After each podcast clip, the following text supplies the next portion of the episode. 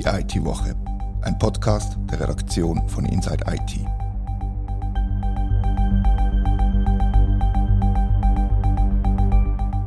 Herzlich willkommen zur IT-Woche. Die Wahlen liegen hinter uns und es gibt eine gute und eine schlechte Nachricht. Die gute ist, die Wahlen sind gut über die Bühne gegangen, in drei Kantonen sogar mit E-Voting. Die schlechte, die Digitalkompetenz im Parlament hat eher abgenommen als zugenommen. Mein Name ist Rita Vogt und heute diskutiere ich mit Hannes Gassert und der Esther de Boer vor Organisation CH++ das Resultat vom vergangenen Wochenende. Herzlich willkommen im Studio. Merci. Danke, dass wir da sind. Werbung. Orange Business ist ein führender globaler Netzwerk- und Digitalintegrator mit über 400 Mitarbeitern in Zürich und Genf. Das Unternehmen unterstützt seine Kunden bei der Digitalisierung ihrer lokalen und internationalen Geschäfte. Esther und Hannes, für alle, die CH nicht kennen, also doch eine grosse Handvoll vermutlich. Was macht die Organisation und für was steht sie? Esther. CH engagiert sich für eine wohlhabende, für eine gut funktionierende Schweiz, für Wohlstand. Und dafür braucht es Technologiekompetenz, je länger, je mehr. Äh, es braucht auch datenbasierte, faktenbasierte Politik. Und wir setzen uns dafür ein, dass Wissenschaft und Technologie in der Politik und in der Verwaltung sinnvoll eingesetzt wird. Kannst du ergänzen, Hannes? Ja, ich denke, ein ganz wichtiges Wort für CA++, wo ja ein, eine Pandemiefolge ist, oder? Also der, der Marcel Salate, Esther, ich und andere, das ja gründet in wirklich der schlimmsten Zeiten ähm, von der Pandemie, wo, wo Wissenschaft und Politik, wo Technologie und Verwaltung doch wirklich knirscht haben miteinander. Und darum ist ein wichtiges Wort für uns Handlungsfähigkeit. Und genau die Handlungsfähigkeit, die Fähigkeit, egal in welche Richtung die Politik jetzt gerade geht, können tatsächlich vorwärts machen, umzusetzen und überhaupt auf die Herausforderungen unserer Zeit können zu reagieren, womöglich gar proaktiv, ähm, das ist für uns extrem wichtig. Wie handlungsfähig die Politik oder das Parlament jetzt neu ist, das diskutieren wir später. Schauen wir schnell zurück. Ihr habt vor der Wahl ein, ein Tech-Rating veröffentlicht, wo Politikerinnen und Politiker nach ihrer Digitalkompetenz bewertet. Was ist da die Idee dahinter gewesen? Wieso habt ihr das gemacht? Also Transparenz ist die Idee dahinter gewesen, dass man äh, eine Entscheidungshilfe bekommt, wenn man die Wahlzettel ausfüllt. Die Fülle der Informationen ist ja enorm. Viele Leute haben ausgerufen, sie seien überfordert mit diesen Informationen. Wir wollten eine Orientierung geben für einen wichtigen und häufig zu wenig im Vordergrund stehenden ähm, Teil von der, ja, von der Kompetenzen. Und seid ihr zufrieden im Nachhinein? Wie viele Leute haben das angeschaut? Wie, war das Feedback auf das Rating? Wie, wie, seid ihr, wie seid ihr zufrieden mit, dem, mit der Resonanz auf das Rating? Man hat vor allem gemerkt, wie die Emotionen aufgegangen sind bei denen, die das Gefühl haben, sie kommen zu wenig vor, sie kommen nicht genug gut vor. Ähm, weil, wenn man 100%, 98 90% oder so überkommt, ja, dann ist das einfach eine schöne Sache. Aber wenn man da nicht vorkommt, dann haben wir doch Zuschriften und äh, Messages auf X bekommen, die echt ähm, überraschend sind. Und ich glaube, da treffen wir eine Art und Weise einen Nerv. Der Impact davon wird sich müssen weisen jetzt über die ganze nächste Legislatur und allenfalls gar darüber hinaus, weil wir ja immer gesagt haben, es ist ja eine Art ein, ein Tachometer, oder? Mhm. Und da kann man schon brauchen, um jetzt einmal zu schauen, wo stehen wir mit der Geschwindigkeit. Aber wir wollen das auf der ganzen Fahrt messen über die nächsten vier Jahre und dort auch immer wieder schauen, wie steht es um die Wahlversprechen, wie steht es um die Aussagen, die da gemacht worden sind und was wir sicher schon haben können machen ist identifizieren, was für ganz spannende neue Köpfe jetzt ins Parlament gekommen sind. Also die, die sich dann gemeldet haben und sich nicht gut repräsentiert haben gesehen in diesem Rating, haben sich die mehr selber überschätzt. Ja, einerseits das und andererseits haben sie es zum Teil übersehen, dass sie eine Einladung zu, äh, zu einem Fragebogen ausfüllen bekommen haben. ja, also ich glaube, wir haben, wir haben an ein paar Orten gesehen, wie Rhetorik rund um Innovation und um die Schweiz als Innovationsweltmeisterin auf der einen Seite und dann Abstimmungsverhalten in unserer Interpretation zu dem Thema auseinanderklaffen. Oder? Und genau dort, so stark wie wir halt die tatsächlichen Resultate, das tatsächliche Verhalten im Parlament gewichtet haben und nicht die schönen Wörter vom Wahlkampf, hat halt gezeigt, ja gut, da können wir halt einfach zum Teil nicht mehr Punkte geben. Wie objektiv ist das so ein Rating? Es gibt ja Fragen, wo man, wo man sich uneinig sein darüber, ob man digital politisch gut oder schlecht aufgestellt ist. Zum Beispiel, wie jemand pro E-Voting ist, unvorgenommen, ist man ein guter Digitalpolitiker oder nicht? Und wer beurteilt das? Mhm. Also das Tech-Rating ist sehr klar nicht neutral oder objektiv. Das Tech-Rating ist zwar methodisch sehr, sehr super, aber die Wertung ist die Wertung von CH++. Sprich, vom Vorstand von dem Verein, ganz spannende Leute, Unternehmerinnen und Unternehmer, einem grossen Beirat, wo ganz viele Expertinnen und Experten drin sind, übrigens von ganz unterschiedlicher politischer Couleur. Und miteinander haben wir Faktoren ermittelt, harte und weiche, wo sagen, doch, das sind die Kriterien, die wir anlegen für Leute, die wir im Parlament sehen wollen. Und da kann man jetzt sicher am einen oder anderen Ort fragen, ja, aber ich sage das jetzt anders. Mhm. Ja, das ist jetzt aber die ähm, Position von C++. Muss man den Pro- oder Contra-E-Voting sein, zum gut abschneiden bei euch? Weißt du das im Detail, Hannes? Ich habe das jetzt gerade nicht auf dem Radar. Ich weiß, dass wir kontrovers über das Thema mhm. diskutiert mhm. haben intern und dass es durchaus Vorbehalt gibt dem E-Voting gegenüber ähm, auch was, was Sicherheit betrifft und, und äh, Beeinflussung von, von Daten. Und so. voting ist ja in der letzten Legislatur nicht ein grosses Thema im Parlament. Entsprechend hat es da nicht viele Geschäfte gegeben, wo man hätte können anlegen für das Rating. Wir haben auch nicht explizit danach gefragt, dort, wo wir einen Fragebogen gemacht haben. Weil für uns das Thema auch wenn es jetzt in den letzten, im letzten Jahrzehnt eigentlich so zu dem politischen Digitalthema äh, man, man hat es probiert zu machen, eigentlich gar nicht so wichtig ist. Was wir drin haben und was wir auch ähm, relativ stark gewichtet haben, ist das Geschäft zum Thema E-Collecting. Mhm. Weil dort haben wir uns ja in der Vernehmlassung zu der E-Voting-Umsetzung sehr, sehr stark dafür ausgesprochen, dass in dem Feld, wo die Risiken für das Vertrauen in Demokratie äh, viel kleiner sind, also, also um Unterschriften sammeln, das Digital, genau. das Volldigitale, ohne Medienbruch, ähm, Sammeln von Unterschriften, dass man dort eigentlich viel stärker müsste vorwärts machen und haben dann ähm, die Unterstützung ähm, zum entsprechenden Postulat, zum elektronischen Sammeln von Unterschriften für Initiativen und Referenden drin gehabt. Wer da dafür war, hat da Punkt gemacht. Okay. Also es gibt ja verschiedene Themen, die wo, wo eine wichtige Rolle spielen. Zwei davon haben wir genannt. Es gibt noch das EPD, das digitale Patientendossier, mm. Cybersecurity, künstliche Intelligenz. Es gibt einen Haufen, Haufen mm. Themen mm. für Digitalpolitik, aber im Wahlkampf hat man eigentlich keines von denen wahrgenommen, zumindest auf der breiten Fläche. Oder ich habe die nicht wahrgenommen, ist das euch ja. anders gegangen? Nein, es ist mir äh, ähnlich gegangen. Es ist sehr schwierig, komplexe Zusammenhänge und neue Themen, technologische Themen ähm, ich sage dem mal ein bisschen salopp, stammtischtauglich zu vermitteln. Mhm. Und entsprechend kann man auch wirklich in einem Wahlkampf solche Themen fast nicht verwenden, zum, zum Stimmen gewinnen. Und um das geht es schlussendlich im Wahlkampf, ist einfach Stimmen gewinnen. Und das kannst du mit einfachen Argumenten, mit einfachen Themenzügen, wo man kann emotional Mit Gender zum Beispiel. Ja, zum Beispiel. Das ist jetzt äh, zum Glück bis zum Schluss dann nicht mehr ganz der, der im Vordergrund gestanden. Mhm.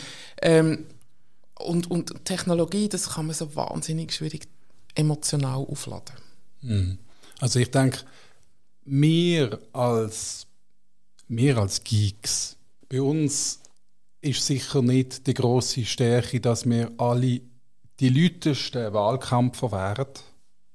Weder wir ähm, jetzt bei CA++ noch die Leute, die entsprechend eingestellt sind. Und das ist natürlich eine Schwäche. Oder dass, wenn man, wenn man affin ist für diese Themen, will man vielleicht einen ein Background, eine Persönlichkeitsstruktur auch hat, wo einem für die Themen affin macht, dann ist man womöglich nicht immer die grösste Rampensau. ja. Und ist man womöglich genau nicht die Person, die auch die komplexesten Zusammenhänge auf die simplesten Parolen abbrechen Und das ist sicher das ist ein Handicap ja, in einem Wahlkampf. Ja. Das ist tatsächlich so. Und entsprechend, ja, natürlich, die Themen sind nicht vorkommen. Es sind auch nicht die Themen, die in den Sorgenbarometer oder in den Chancenbarometer jetzt besonders groß bei der Bevölkerung ausgeschlagen hätten. Also ich habe es probiert, ich habe selber kandidiert für den Nationalrat, für die FDP und ähm, habe am Anfang vom Wahlkampf ähm, Kampagne gemacht, eine Kommunikationskampagne vom Thema Energieversorgungssicherheit und äh, die steht und fällt mit dem Netz und mit Smart Grid und mit äh, digitaler Steuerung von Versorgung und so, weil wir die verschiedenen Kraftwerke jetzt äh, an einzelnen Orten verteilen, mehr und weniger große Kraftwerke haben und so. Und du merkst schon jetzt, oder, wenn ich von darüber rede, das ist ein komplexes Thema. Ich habe ähm, die Kampagne irgendwie über zwei Monate ausgerollt und ich habe gemerkt, das zieht überhaupt nicht, das interessiert ja, einfach nicht funktioniert. niemand. Ja. Und das ist sehr, sehr relevant für unsere Zukunft, dass wir das Netz in den Griff kriegen mhm. und ein Smart Grid umsetzen, noch viel mehr als die AKW-Debatte. Aber die AKW-Debatte, die kann man emotional aufladen, bist du dafür oder dagegen, das ist einfach genug. Aber dort, wo es wirklich einen Unterschied macht, das kann man gar nicht vermitteln. Was im Sorgenbarometer relativ weit oben ist, sind die steigenden Gesundheitskosten. Da könnte jetzt zum Beispiel ein elektronisches Patientendossier oder die Digitalisierung des Gesundheitswesens im Allgemeinen durchaus einen Impact haben. Total. Dass man die Kosten oben bringt. Ja, total. Aber gleich, auch das, auch das hat niemand thematisiert, auch die zahlreichen Gesundheitspolitikerinnen und Politiker im Parlament nicht. Ja, dort ist eine Problematik natürlich, dass ein rechter Teil von der Verantwortung nicht beim Bund liegt und bei der nationalen Politik, sondern bei den Kantonen. Und das das, das wissen die und bringen das darum gar nicht, weil die können diesen Einfluss gar nicht entwickeln, die können das gar nicht thematisieren, weil die können das Versprechen nicht mehr einhalten am Schluss. Und das ist, ein, das ist ein Teil von der Problematik, dass das in der Verantwortung der Kantone liegt und das macht uns ja auch langsam und schwach im Moment. Also äh, die, die, der Föderalismus in Ehren, aber manchmal hat er einfach auch Schattenseiten und dort hat er eindeutig Schattenseiten. Das ist nicht zum ersten Mal das Thema in diesem Podcast, der Föderalismus, den wir schon mehrmals mehrmals darüber geredet. Wie, wie bist du generell zufrieden mit deinem, mit deinem Wahlkampf? Bist, bist du auf ein anderes Thema umgeschwenkt, wo du gemerkt hast, dass Smart Grid nicht zieht? Ja, ich, also ich bin auf dem letzten Listenplatz, gewesen, gell, Platz 36. Und dass ich dort irgendwie noch irgendetwas rausholen kann, ähm, da bin ich ganz realistisch gewesen, ähm, ist nicht wahrscheinlich gewesen. Von dort her habe ich ein bisschen Zeug ausprobiert. Ich habe ausprobiert, äh, so ein einen emotionalisierten Wahlkampf zu machen, rein auf Social Media. Ich bin nicht sehr viel auf der Straße. Das hat jetzt äh, in dem Wahlkreis, wo ich herkomme, möglicherweise auch Stimmen gekostet oder vielleicht auch nicht. Das müssen wir noch analysieren ich habe geübt, also ich bin jetzt erst seit zwei Jahren in der Politik tätig und, und bin das noch so ein bisschen herausfinden, was, was geht und was nicht geht und, und probiere jetzt auch äh, Technologiekompetenzthemen so ein bisschen auf, auf Twitter-Niveau, X-Niveau äh, oder Blue Sky neuerdings mhm. mehr und mehr ähm, versuchen zu vermitteln. Also ich bin eben die, die Rampensau bei uns im Team. jetzt gibt es jetzt zwei Herangehensweisen. Entweder sagt man, die Stimmbevölkerung interessiert sich nicht für digitale Themen oder die Politik beherrscht sie nicht? Welches von beiden ist richtig? Es ist beides richtig. Beides richtig? ja, das ist meine These. Schmeiß die mal Stimmst du dazu, Hannes? Ja, also das ist sicher so, oder? In, in, jetzt wie immer, oder? Jetzt, mein Hirn geht jetzt sofort wieder go, ähm, go relativieren und go sagen, ja, aber und auch und so weiter. Aber ja, wenn du es möchtest, so, so einfach herklepfen, sicher. Ähm, wie kommen wir aus dem raus? Ist die, ist die interessante Frage. Oder?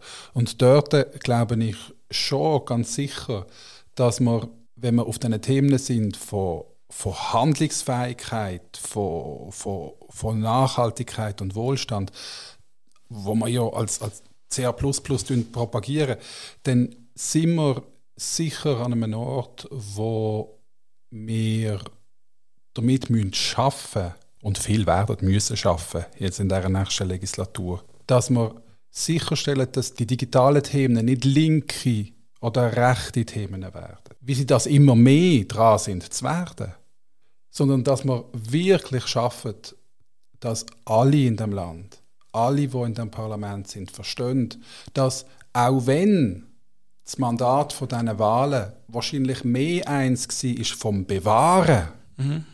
Als vom Innovieren. Kein Experiment hat der Wähler wollen in diesen Wahlen.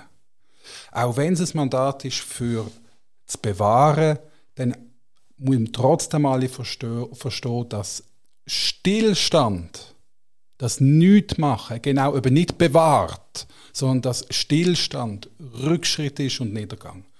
Und wenn wir, egal mit welcher Flagge, Rot, Grün, Blau oder Zünneli auf der Fahne. Wenn wir bewahren wollen, dann müssen wir an ein paar kritischen Orten echt vorwärts machen, weil sonst geht es bergab.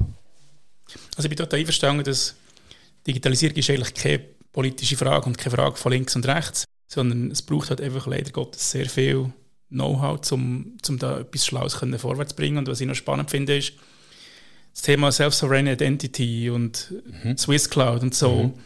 das wird ja von den Bürgerlichen nicht wirklich proklamiert, obwohl ja genau mhm. die Self-Sovereign Identity ihr Thema ist. Das ist ein totaler Widerspruch, finde ich. Ja, also ich denke, das Thema und das Framing von der sogenannten digitalen Souveränität wird in dieser Legislatur einiges an Aufwind haben. Und da wird man wie immer müssen herausfinden, ja, was heißt denn Souveränität? Heißt Souveränität Autarkie? Heißt Souveränität Interdependenz? Was, was heißt denn das genau? Was heißt digitale Souveränität zum Beispiel?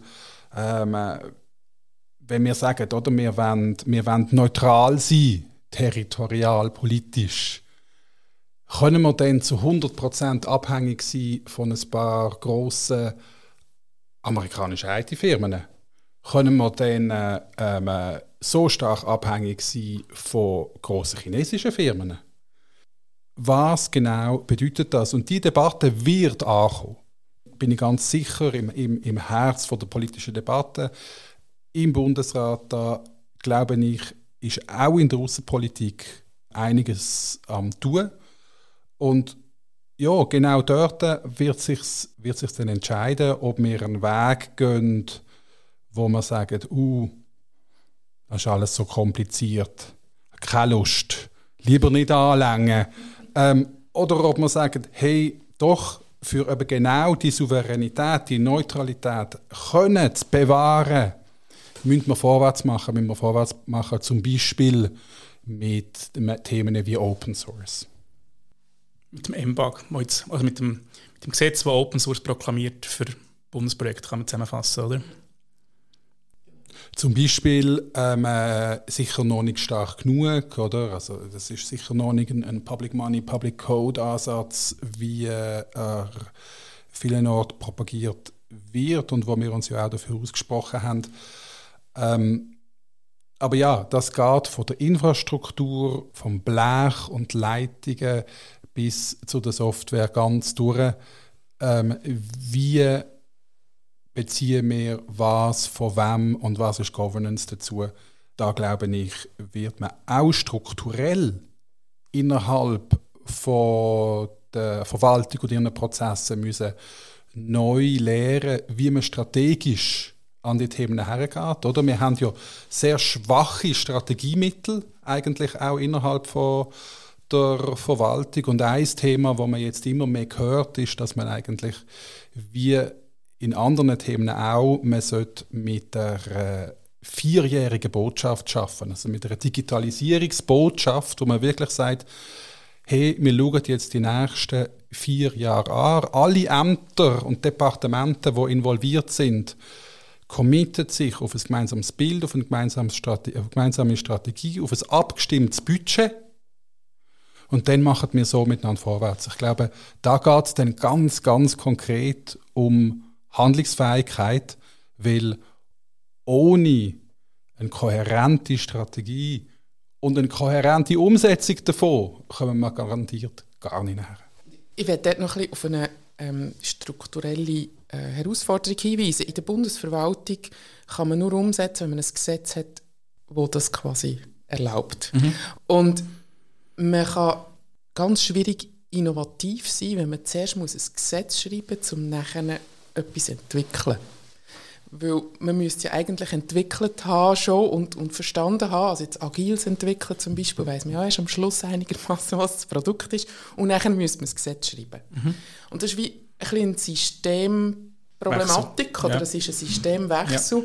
und dass man dort eine Gesetzgebung überkommt, die erlaubt, so Sandbox-artig Innovationsprozesse mal ein Stück weit voranzutreiben, damit man überhaupt weiß, was für ein Gesetz das man muss schreiben muss ähm, ist ganz, ganz, ganz wichtig. Und an dem ist ja das EPD unter anderem gescheitert. Man hat vor 20 Jahren ein Gesetz geschrieben für ein EPD und das ist jetzt heute eigentlich unbrauchbar. Mhm.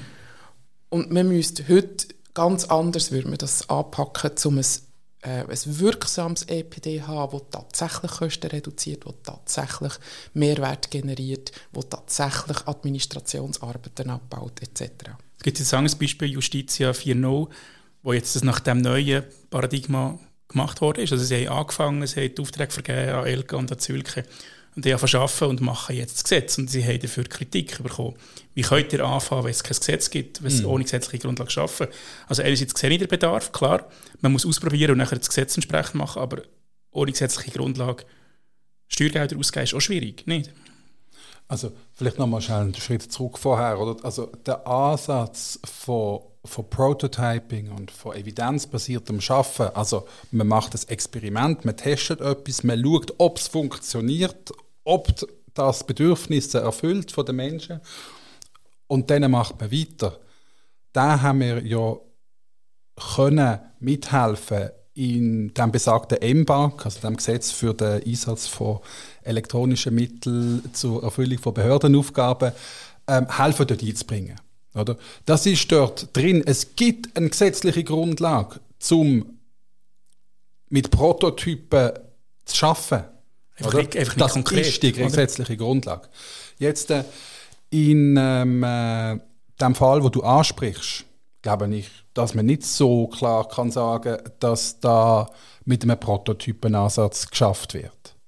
Ich glaube, da kann man einfach sagen, es ist eine riesige Ausschreibung mit ähm, äh, wo Faktenschaft gemacht worden. Es sind Bedenken ähm, noch nicht adressiert und es wird es wird vorwärts gemacht mit einer relativ ja mit relativ großem Budget mit mit irgendwie äh, viel Selbstbewusstsein und der Prototyp Ansatz ist ja genau das Gegenteil. Dass man sagt, nein, wir wissen es nicht. Wir probieren es aus, um es herauszufinden. Und ich glaube, das muss man schon sehr klar da voneinander unterscheiden. Wenn wir zurück auf... In der früheren ja. Welt hat man ja auch einfach ähm, ein Pflichtenheft geschrieben und nachher das Zeug programmiert. Mhm. So ein bisschen einfach gesagt. Und heutzutage hat man ein Problem, das man lösen will und dann fängt man mal an in einem kleinen Prototyp, fail fast, fail small, fail cheap, oder? Und nachher lernen daraus und immer wieder die, die Lernkreise einbauen. Und das ist vom, vom System, vom Vorgehen her auch noch lange nicht überall angekommen.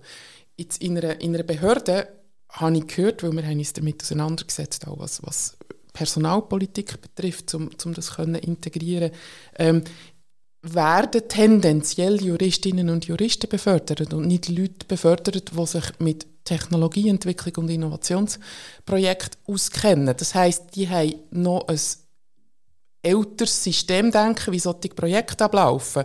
Und das hilft auch nicht es werden Jurist, Juristinnen und Juristen gewählt, statt Leute, die tatsächlich etwas von Digitalem verstehen. Und noch ein bisschen wieder zurückkommen auf, den Wahlkampf, respektive auf die Wahlen.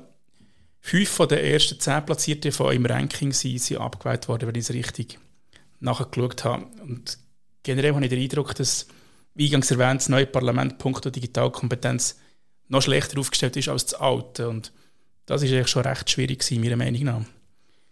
Wie, wie beurteilt ihr das? Wie, wieso sind nicht mehr von eurem Ranking bestätigt worden im Amt? Also ich glaube, das Ranking hat nicht in dem Sinn den Einfluss gehabt, sondern man hat, äh, wir haben zuoberst im Ranking sehr viel äh, von den Grünen, Grünliberalen und, und sozialdemokratischen Parteien ähm, und, und jetzt insbesondere Grün und Grünliberal, die haben einfach äh, aus anderen Gründen, nicht wegen dem Technologieaspekt, Sitz verloren. Wenn wir sagen, die Quintessenz von diesen Wahlen ist, die Schweiz will bewahren und wir Innovatoren gut ranken, logisch kriegen die auf den Deckel. Logisch, logisch. Ähm, und was man aber, glaube ich, muss, muss anschauen, oder? Und ist, ähm, wie geht es jetzt zuerst mal noch weiter? Oder? Wir sind ja noch nicht ganz fertig mit Wahlen. Es gibt ja noch, es gibt ja noch, ähm, es gibt noch ein paar ganz ähm, interessante und relevante zweite Wahlgänge im Ständerat. Ich denke äh, an Schaffhausen, wo könnte in die ganz in die eine oder andere Richtung gehen. Tito für Genf. Und das Zürich sind natürlich auch, jetzt, also. Zürich womöglich auch. Und wo genau solche Punkte sind, oder? Wo es ein Entweder ein Oder ist, wo wir auch noch einmal einwirken können. Und dann gibt es ja noch Bundesratswahlen, wo Ersatz für Herrn Berse gesucht wird und Ersatz für den Bundeskanzler. Und meine Theorie ist ja, dass definitiv eine Tech-Kompetenz fehlt in der Regierung. Und wenn dort jetzt zwei Personen würden reinkommen, die das Know-how und das, das Flair für digitale Themen mitbringen, dann könnte das sehr viel beeinflussen im Sinne von, wenn die Führung digital ist und sich dafür interessiert, mhm. dann folgen die nachher schon, die unter dran sind, oder? Ja, also wobei der Bundeskanzler Thurnherr natürlich grosse Fußstapfen hinterlässt. Das ist ja nicht ein... Äh, ja, das, das ist ja ein grosser digital kompetenter Mensch und Einflussfaktor gewesen, ähm, oder äh, immer noch. Genau. Also zuerst dann sicher auch noch Kommissionsverteilung, oder? Extrem unterschätzt, aber extrem wichtig, wer dort zur richtigen Zeit am richtigen Ort kann sitzen, dort, wo wirklich die Wurst gemacht wird, mhm. Wo wirklich dann die politische Arbeit ähm, passiert in den Details und dann tatsächlich oder die Wahlen für den Bundesrat, für den Bundeskanzler und dort muss man sicher bei den einer Wahl, wo man gesagt hat, es geht um das Bewahren, ja auch das gute Resultat von der Mitte herausstreichen. Wo durchaus könnte jetzt auch neue Ansprüche im Bundesrat erheben und wo ja jetzt auch spannende neue IT-Leute ins Parlament gebracht hat. Also ich glaube, genau dort äh, in der Mitte können wir Spannendes erwarten. Aber wenn denkst du, wo neu spannend dabei ist? Ähm, äh, von der Mitte aus dem Kanton Schweiz, der, der Dominik Blunschi, der reingekommen ist. Oder? Also ETH-Informatiker, ähm, arbeitet als Softwareentwickler bis jetzt bei, bei TU&M. Also wirklich ein, ein, ein, ausgewiesener Experte, aber jemand, der aus einem Kanton kommt, wo halt jetzt halt nicht irgendwie das progressive Zürich wäre, ähm, sondern, aus dem, sondern aus dem eher konservativen Schweiz und aus der Mitte. Oder? Und was da für Impulse können kommen ähm, wird beispielsweise sehr spannend, wenn wir jetzt mal noch im Parlament bleiben, oder für einen Moment. Es sind andere, die neu dazu gekommen sind, wie ähm, in Debatten äh, in Isabelle Chapuis, wo unter anderem eine, eine Organisation gegründet hat zum Thema Zukunftsforschung, wo sich auf, dem Thema künstliche Intelligenz sehr, sehr stark beschäftigt. Oder ein, ein Hassan Kandan im, ähm, im Luzernischen, wo als Biolog ähm, wirklich auch ein wissenschaftliches Mindset da, da mitbringt. Und ich glaube schon, ja, es ist ein gewisser Know-how-Verlust natürlich da, oder? Gerade jetzt mit so doch jetzt etablierten Personen wie äh, wie Mäder oder Belesch. Ja. Mhm. Oder? Aber jetzt muss man halt wieder neu aufbauen. Und muss man neu aufbauen, halt mit Leuten nicht aus der GLP, in dem, in dem spezifischen äh, Punkt, sondern aus, aus Mitte und FDP. Ich glaube, die, die Arbeit wird für ein CA++, wo eine Organisation ist, wo genau die Brücke schlagen zwischen, zwischen Technologie und Wissenschaft und dem Politikbetrieb das wird einfach noch mehr Arbeit. Oder? Und ich glaube, gerade wenn du sagst, ähm, Kompetenzverlust, immer wenn man sagt, oh, im Parlament hat es auf diesem Thema zu wenig Kompetenz, dann ist das ein Thema, wo die Lobbyisten und Verbände umso stärker sind. Mhm. Logischerweise. Und Judith Beles ist in einem Verband und wird den Einfluss, also die wird nicht ähm, sehr viel weniger Einfluss haben, nur weil sie nicht mehr gewählt ist, sondern sie wird durchaus auch einflussvoll sein. Und ich glaube, und wir, wo ja, wir, wir, wo ja durchaus auch in dem politischen Prozess intervenieren, wir werden wirklich noch mehr müssen arbeiten. Wir werden noch mehr müssen aufstocken bei uns. Wir werden eventuell müssen schauen, dass wir auch noch stärker physisch präsent sind in Bern, dass wir uns allenfalls ein Badge organisieren, dass wir wirklich ziemlich laufend in dieser Wandelhalle sind, weil genau in dieser Situation braucht es umso mehr, dass die Verbindungen geschaffen werden, dass die Brücken geschlagen werden und dass die neuen Leute maximal empowered werden. Also wenn du sagst, noch mehr schaffen, heisst es echt, dass es schwieriger geworden ist, übersetzt, oder? Ja, es ist sicher nicht einfacher geworden, natürlich nicht, oder? Aber ich probiere natürlich immer, immer auch die Chancen zu sehen. Ja. Logisch, ich bin ja Unternehmer. Hallo! Wo kommt man her, wenn ich nicht vor allem ähm, in, in jeder Situation würde, würde Chancen sehen?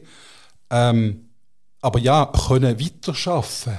Alle, die wir genannt haben, haben jetzt ja ihre erste Legislatur gehabt. Mhm. Und die erste Legislatur, da ist immer auch ein guter Teil mal angekommen in diesem Betrieb drinnen, oder? Also, ähm, und, und jetzt mit all diesen Leuten können einfach weiterarbeiten, ähm, wäre schön gewesen. Wir werden mit diesen Leuten, auch wenn sie abgewählt sind, sicher ja auch, auch weiterarbeiten. Und weiterarbeiten werden wir sicher ja auch ähm, mit einem anderen äh, 100%er in unserem Rating, mit dem, mit dem Gerhard André aus dem Friburgischen, wo ja ähm, äh, als Grüne ein Spitzenresultat gemacht hat. Ähm, ich glaube, der Panagierkönig ist von, von seinem Kanton und wo man sicher tolle Erwartungen haben.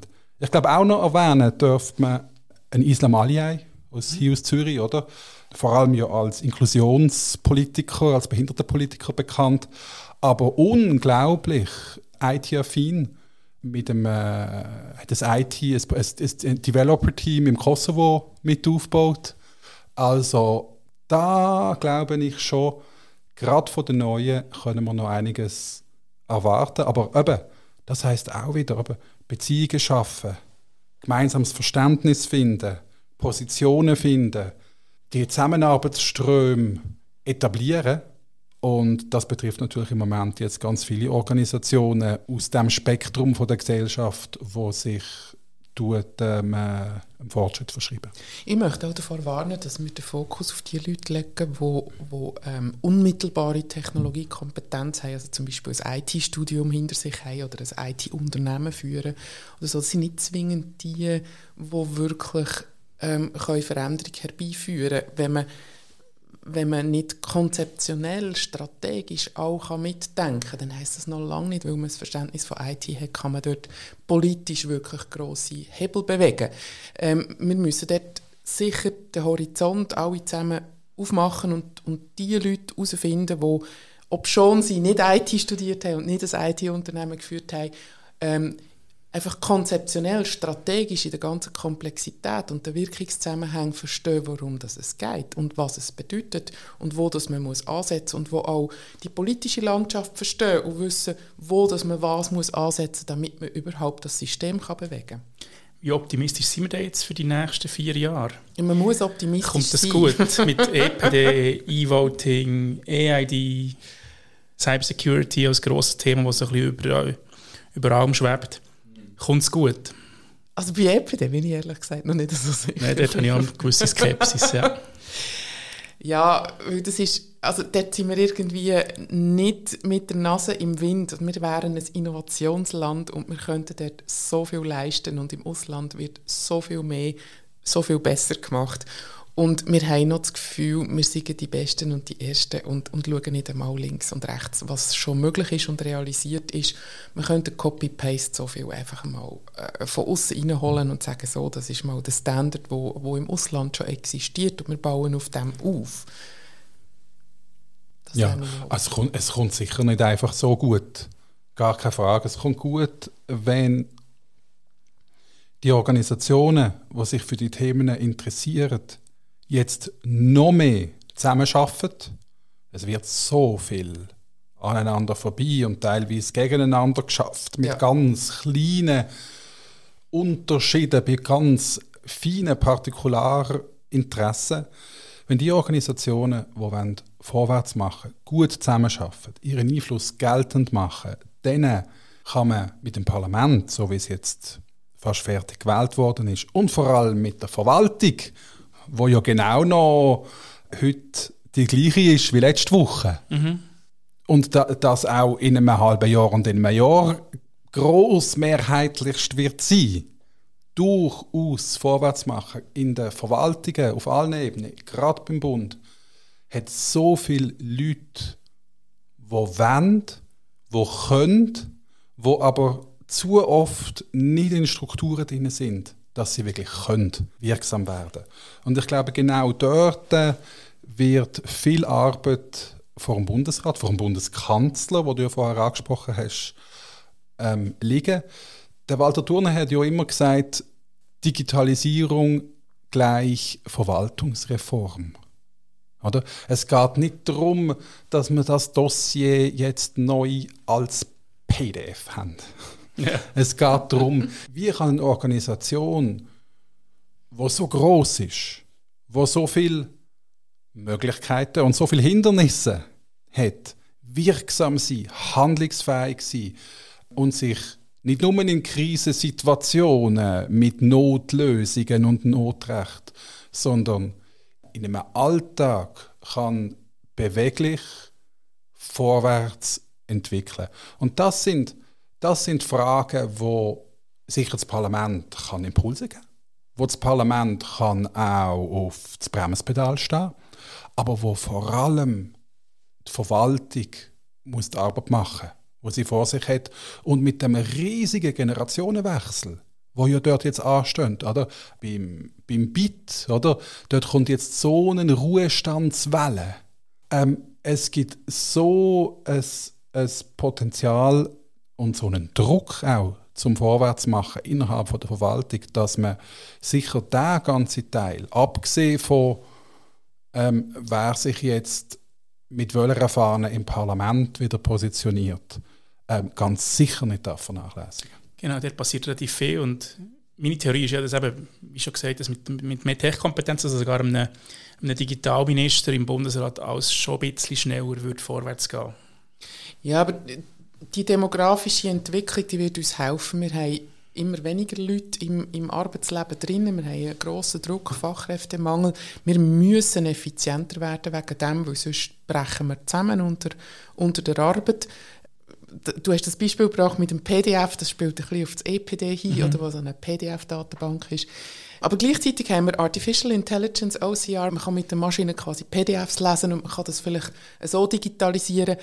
Wo wir einfach müssen aufpassen ist nicht, dass, dass ein paar nur halb informierte Leute alles wieder mit Datenschutz totschlagen. Ähm, weil äh, man muss Datenschutz einfach auch differenziert anschauen und auch dort braucht es wieder äh, Verständnis dafür, was Daten eigentlich sind und wo das Persönlichkeit gefährdet ist und wo nicht. Und es gibt so viele Felder, wo Persönlichkeit gar nicht gefährdet ist, wenn man mit Daten schafft. Das ist so, so ein Bereich, wo, wo wir auch ganz dringend müssen, äh, ein Upgrade haben. Hey, merci, dass du den Digitalminister ansprichst. Also Das ist Ministerin. Lieblingsthema, oder? Ministerin. Unser Lieblingsthema. Euer Lieblingsthema. Also da haben wir uns ja, ja stark eingesetzt. Und da sagen alle dazu, oh, eine Ref Regierungsreform, das kannst du sowieso vergessen. Es ist ja immer so, wenn sich etwas ändert in der Schweiz. Egal, ob es zum Beispiel bei der Ehe für alle war oder bei so Themen wie äh, einem Vaterschaftsurlaub. Lang geht nichts. Lang sagen alle, oh, das kannst du eh vergessen. Und plötzlich, zack, bumm, tatsch, geht es vorwärts. Und in einer Situation, wie wir jetzt sind, wo man doch immer mehr hört, oh, die Zauberformeln. Schwierig. Immer mehr die politische Landschaft sich ja auch ausdifferenzieren. Je diverser die Gesellschaft ist, desto schwieriger wird sie auf sieben Mitglieder von einem Bundesrat abbildbar. Und in dieser Situation, jetzt, wo wir hören, uh, der Bundesrat, da müsste man eigentlich in der Zusammensetzung langsam etwas machen, egal ob jetzt die Grünen und GLP zusammenspannen für einen Sitz oder was immer man da an Theorien noch haben kann, ähm, in dieser Situation kann es tatsächlich plötzlich dann schneller gehen, als man meint. Ja, die Zahl 7 steht in der Verfassung. Aber das wäre die kleinste mögliche Verfassungsänderung, nämlich einfach äh, den Patch, den Patch einspielen, aus dem 7 ein 9 zu machen. Oder ungerade Zahl, das muss ja sein. Also wir müssen das Volk fragen vorher, oder? Natürlich, aber das können wir. Das, das können wir. Das wissen wir, wie es läuft. Oder? Ja. Ganz einfach. Also, das ist einfach erklärbar, das ist eine kleinere Änderung, als es aussieht, aber es würde tatsächlich erlauben, die Diversität besser abzubilden und diese Themen, wo eine Präsenz, eine klar verortete Präsenz in einem Bundesrat brauchen und vielleicht eben genau Themen sind, wo man nicht beim höchsten Funktionär, beim Bundeskanzler, sollte ansiedeln, sondern dort, wo die echte politische Power auch liegt, direkt im Bundesrat.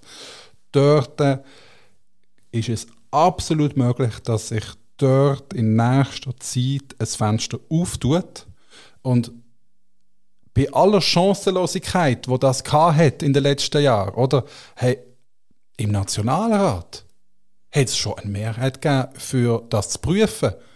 Im Ständerat ist die Idee, wie so viele gute Ideen, dann sterben. Aber hey, die Anfänge sind da.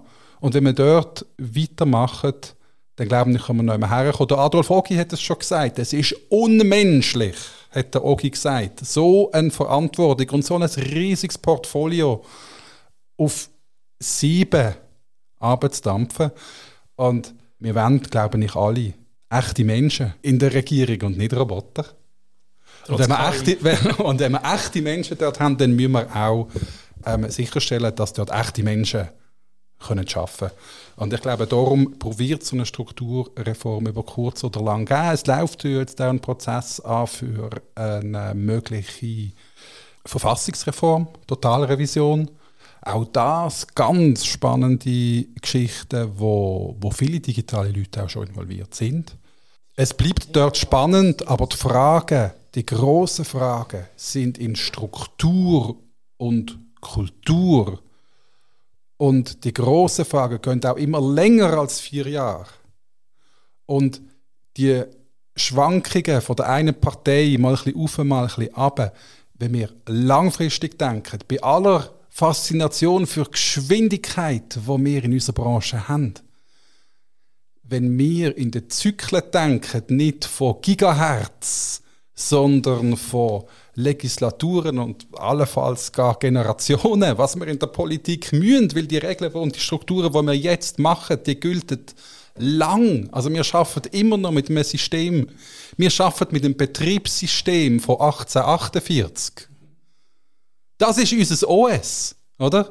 Und wenn wir in diesen Zeiträumen denken, was wir wirklich mühen, dann müssen wir die große Linie sein und sehen und müssen wir in der großen Linie optimistisch bleiben, zusammenarbeiten, vorwärts machen. Anders geht es nicht.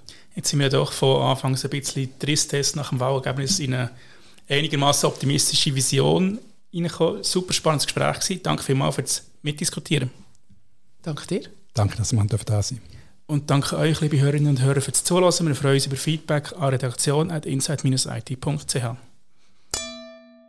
Dieser Podcast wurde Ihnen präsentiert von Orange Business, Ihrem Experten für Next Generation Konnektivität, Cloud und Cybersecurity.